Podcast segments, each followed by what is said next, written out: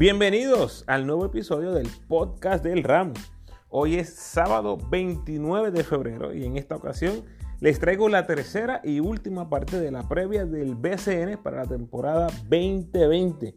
En esta ocasión enfocándome en el grupo A que tiene a Ponce, Bayamón, Guayama, Fajardo y el equipo de expansión, los Mets de Guaynabo. Al final del podcast les doy mis pronósticos para este grupo. En la primera parte de la previa hablo un poco de la confección de los grupos y los mini seasons que tendremos en cada grupo y recibo a Edgar Vargas con quien converso acerca de los candidatos más fuertes para los valores del año. Y en la segunda parte de la previa analizo el grupo B que comenzó anoche con Quebradillas visitando Aguada. Además analizo a los indios, a los atléticos y a los capitanes. Te recuerdo que si eres uno de esos súper fanáticos de la selección como yo, pues por favor sácate un ratito para que escuches el segundo episodio del season donde analizo la actuación boricua en la primera ventana de la AmeriCup 2021. Sígueme en tu red social favorita, Instagram, Facebook y Twitter como El Ramo Opina. Y te invito a que te suscribas al podcast en Anchor o Spotify. Si quieres escribirme, por favor hazlo a elramoopina@gmail.com. Que disfrutes.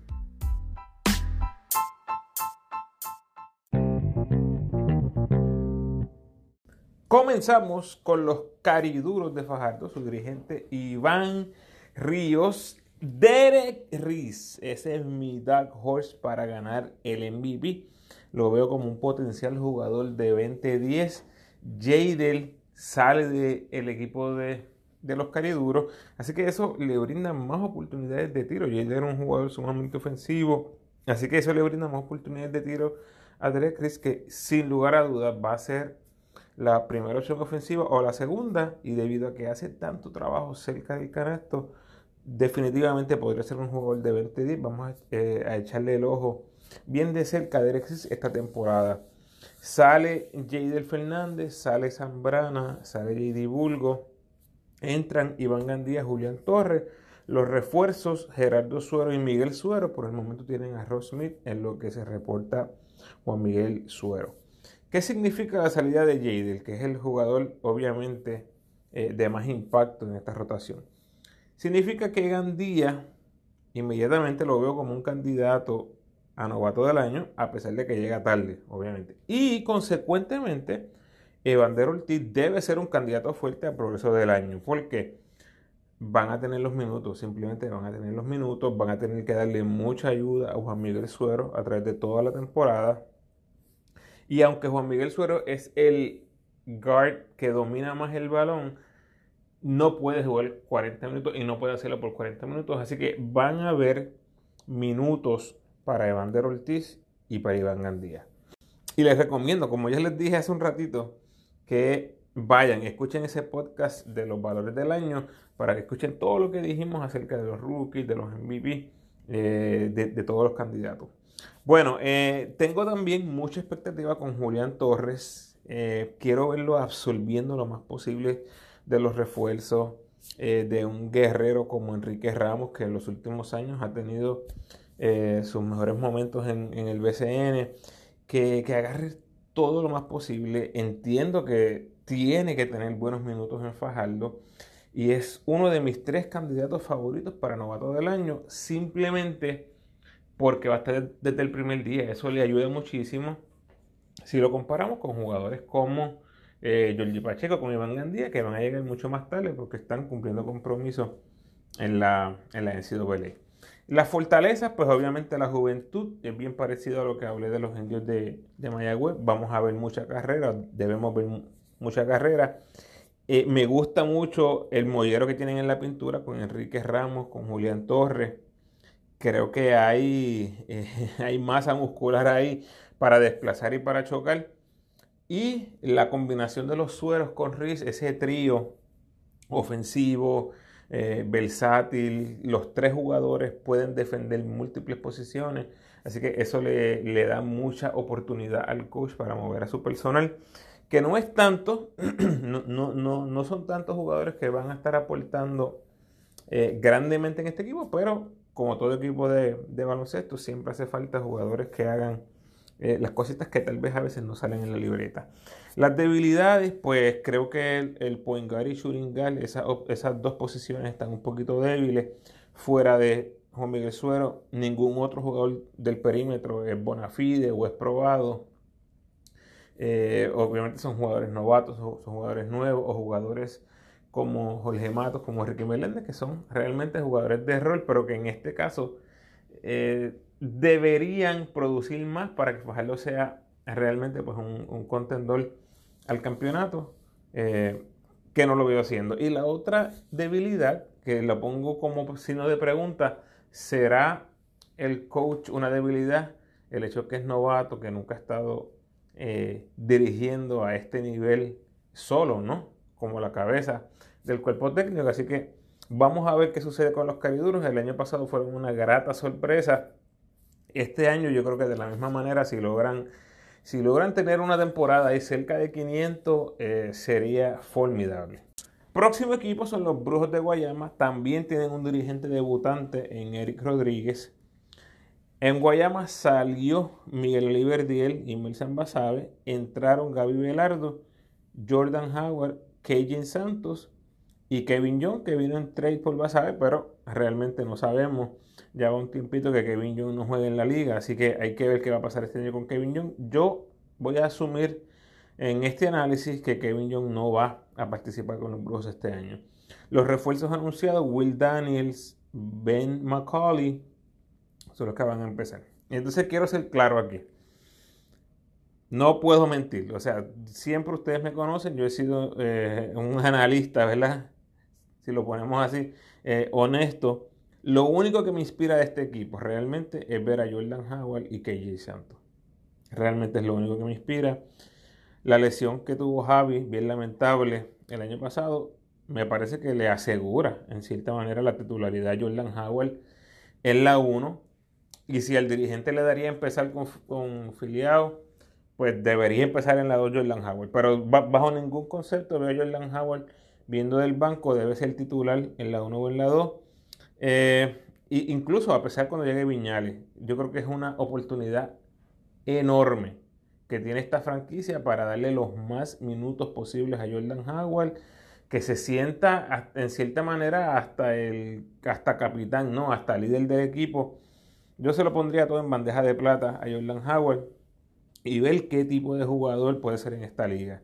Eh, obviamente el tiempo va a estar ahí. KJ Santos eh, la va a tener un poco más difícil en la posición 3, que es su posición natural, porque ahí está Moni Rodríguez, está Piñeiro, que también juega la 3, está, está Chris Ortiz, que va a llegar eventualmente.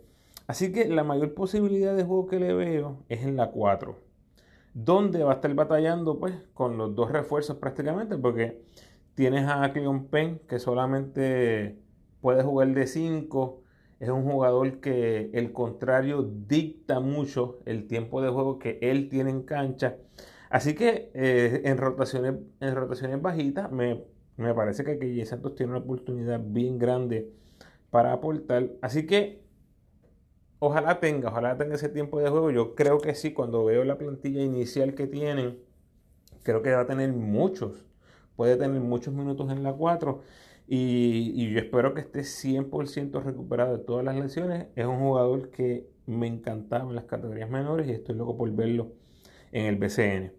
Eh, ojalá se le dé a la franquicia lo de Tyler Davis. Eh, la verdad no me parece, no, no suena nada. ¿no? Dicen a veces que si el río suena es porque agua trae y todas estas cosas. Y a veces uno dice, este, ¿será? ¿Será que hay algo? Pero nosotros no escuchamos nada. Lo único que se ha escuchado en la prensa es que la franquicia está en contacto con Tyler Davis, con el agente, pero no hay seguridad de nada, no hay noticias eh, eh, reales, ¿no?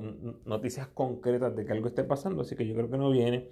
Ya Jean Clavel ha dicho en repetidas ocasiones que no le interesa el BCN por el momento, así que hay que ver qué lo haría cambiar de opinión. Sería una buena temporada de los, de los brujos que están jugando sobre 500, que consiguen unos refuerzos de impacto y que Jean Clavel se vea como una figura clave ahí jugando con el mismo Jordan Howard en la 1, Clavel en la 2, sería algo bien interesante, pero por el momento yo creo que Guayama no cuenta ni con Tyler Davis, ni con Jean Clavel, que evidentemente va a pesar mucho a la hora de hacer mi pronóstico al final del podcast. En las fortalezas, pues me gusta mucho la juventud, me gusta mucho esa movida de, tener a Howard. Vuelvo y repito, quiero ver muchos minutos. Y la defensa es otra fortaleza. Estuvieron entre los líderes en rebotes el año pasado, en gran parte porque tenían unos gares muy reboteros, tenían buenos reboteros en las posiciones de refuerzo.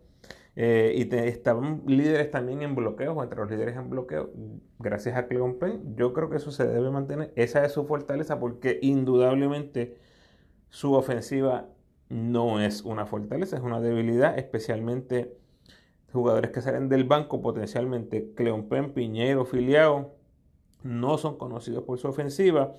Así que prácticamente lo único que, va a estar llamado a traer ofensiva es Gaby Velaldo eh, asumiendo que va a venir del banco, Gaby Velaldo va a ser el llamado a liderar esa ofensiva en la segunda unidad. Así que veo una necesidad grande en ese banco de los brujos. Y como mencioné con Fajardo, lo planteo como pregunta otra vez. El hecho de que Eric Rodríguez esté debutando, ¿será una debilidad? Eh, ¿Será un puesto que le quede muy grande? El tiempo lo dirá.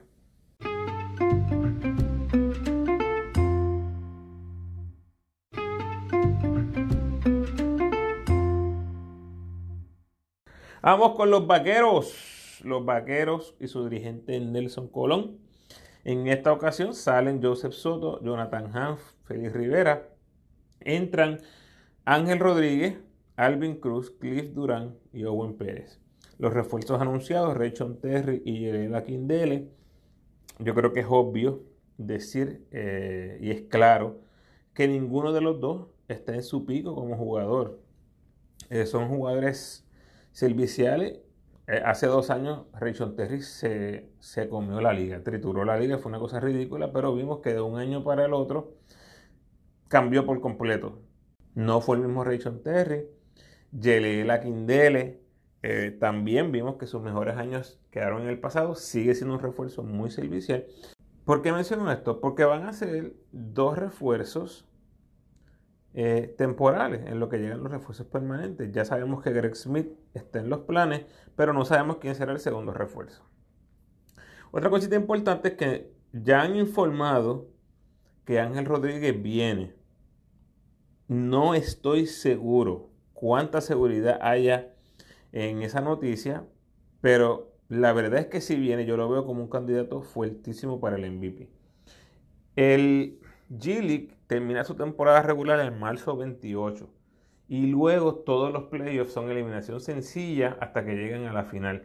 Así que en caso de que lo más tarde que él podría llegar sería mitad de temporada, eh, ahí va a estar un poquito difícil, ¿verdad? Que son candidatos, pero es que lo veo claramente, veo a Ángel Rodríguez como el mejor point del baloncesto superior nacional. Si pisa la cancha, inmediatamente se convierte en el mejor point.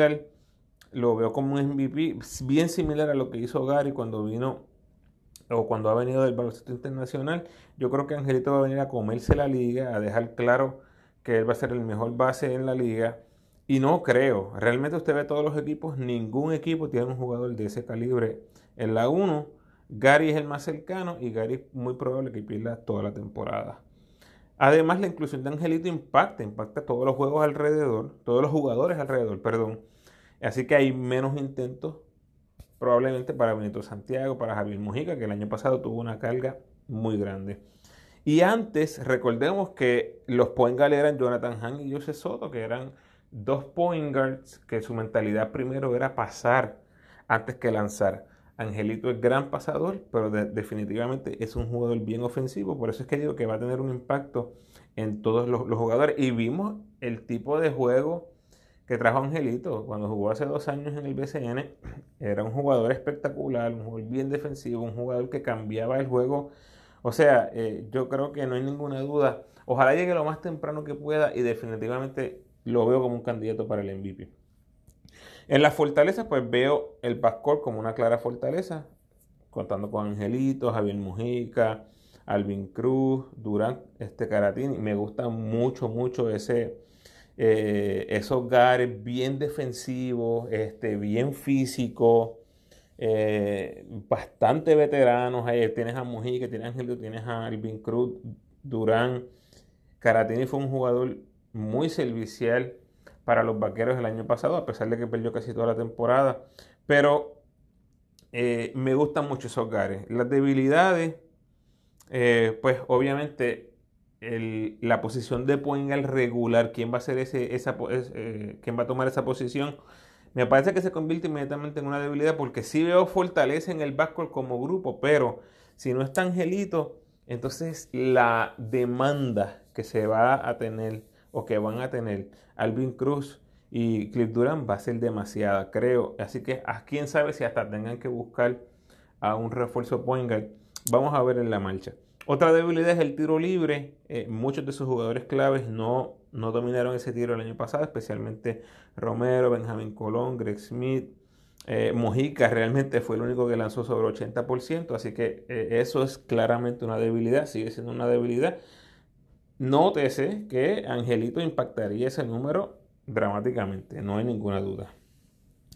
Y aparte de eso, realmente no veo muchas debilidades claras en este equipo.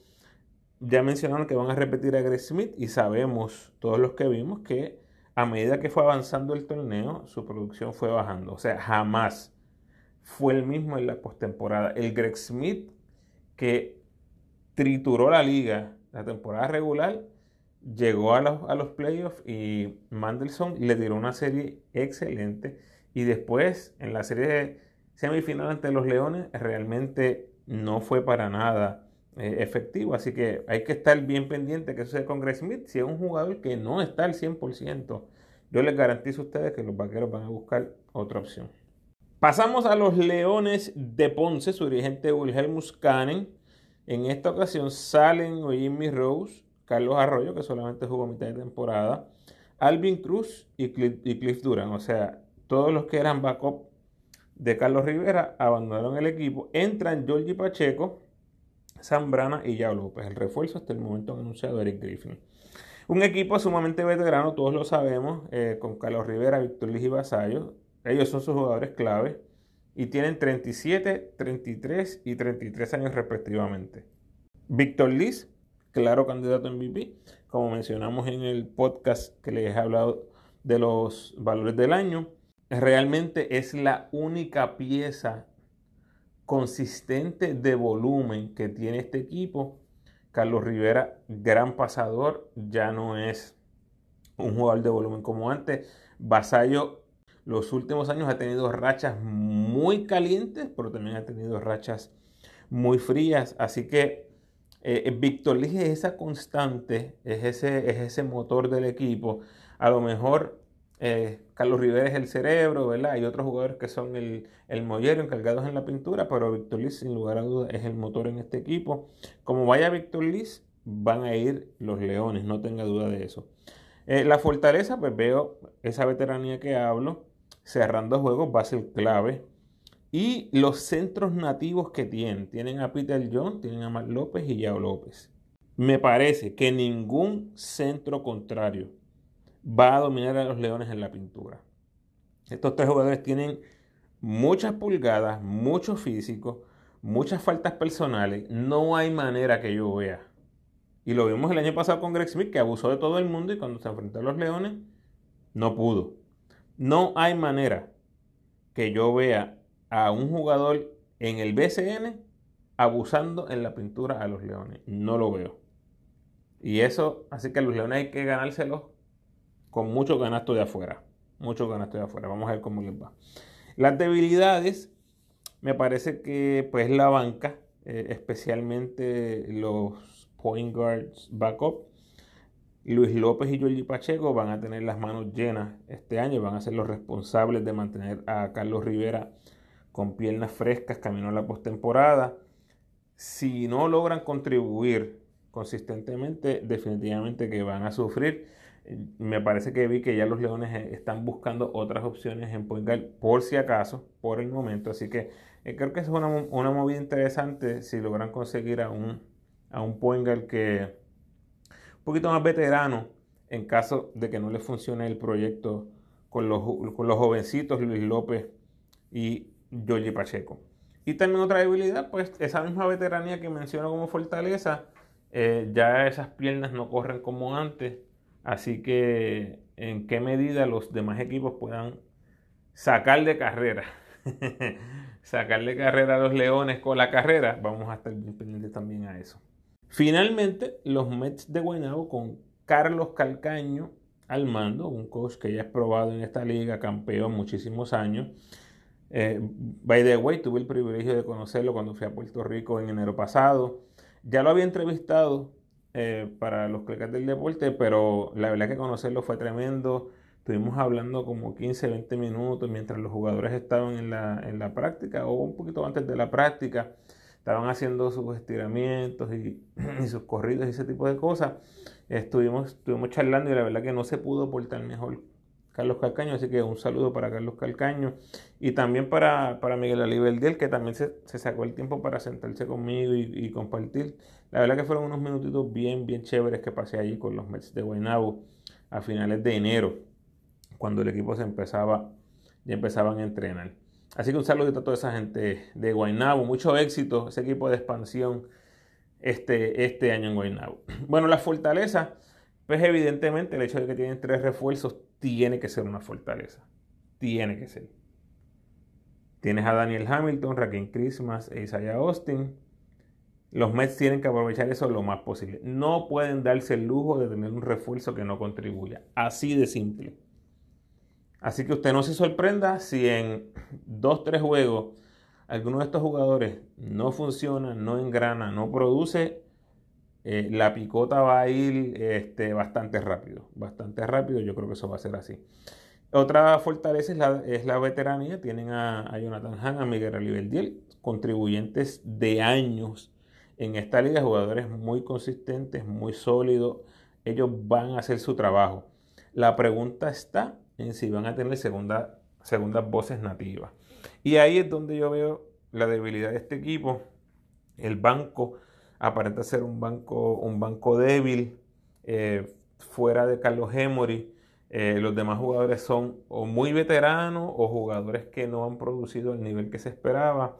Tienen un proyecto, pensaría yo en Taekwondo Rolón, pero pues hay que ver, hay que ver qué, cuántos minutos van a darle, cómo lo van a utilizar. Yo creo que los minutos van a estar ahí. Vamos a ver si Taekwondo Rolón puede convertirse en ese jugador sorpresa para esta franquicia saliendo del, del banco, pero fuera de esos dos jugadores, pues realmente no hay una no hay juventud significativa que tú pensarías que un equipo de, expansión iba a haber mucha juventud. Eh, no lo veo así, o al menos no hay juventud con proyección a futuro, como vemos en otros equipos como Fajardo, que está Gandilla, que está Julián Torres. Eh, y la rotación principal, si usted lo mira, van a ser jugadores de sobre 30 años, por lo menos en los nativos. Así que eso eh, va a estar un poquitito fuerte para, para los Mets de Guaynabo. Bueno, los pronósticos en este grupo A, eh, vuelvo y repito, contando con Angelito, veo a Bayamón bastante superior al resto de los equipos. Creo que, como dicen en inglés, they're gonna run away with it. Veo a Bayamón en primer lugar, Ponce en segundo lugar, ellos dos prácticamente luchando la 1 y la 2, pero veo a Bayamón claro al frente de Ponce. No veo a ninguno de esos dos equipos bajando al tercer lugar. Eh, sería algo eh, inesperado y milagroso. Eh, los otros equipos, pues veo a Guaynabo en tercer lugar. Me parece que el hecho de que tienen tres refuerzos y jugadores veteranos sólidos tienen suficiente para mantenerse por encima de Guayama y Fajardo. y pues veo a Guayama en cuarto lugar y Fajardo en quinto lugar. ese, ¿sabe qué? Ahora mismo lo voy a cambiar. Ahora mismo lo voy a cambiar. Creo que Fajardo, creo que Fajardo, a pesar de las preguntas que tiene y de la juventud que es eh, bien, bien, bien marcada, me voy a ir con Fajardo. Me voy a ir con Fajardo por encima de Guayama. Creo que Guayama va a quedar en quinto lugar. Así que mi pronóstico para este grupo A, Bayamón, Ponce, Guaynabo, Fajardo y Guayama. Ahí se fue. Hablamos, gente.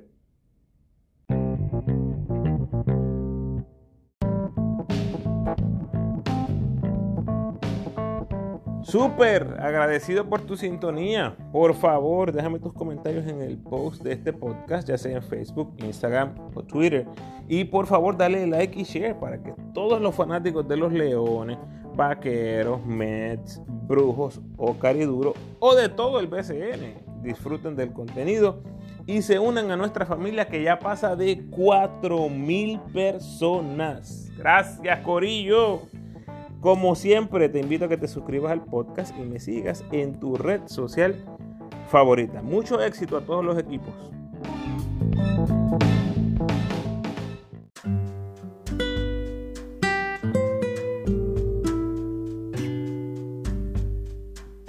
El pensamiento de hoy.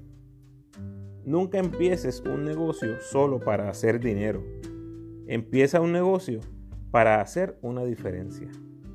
Mari Forleo. Bendiciones.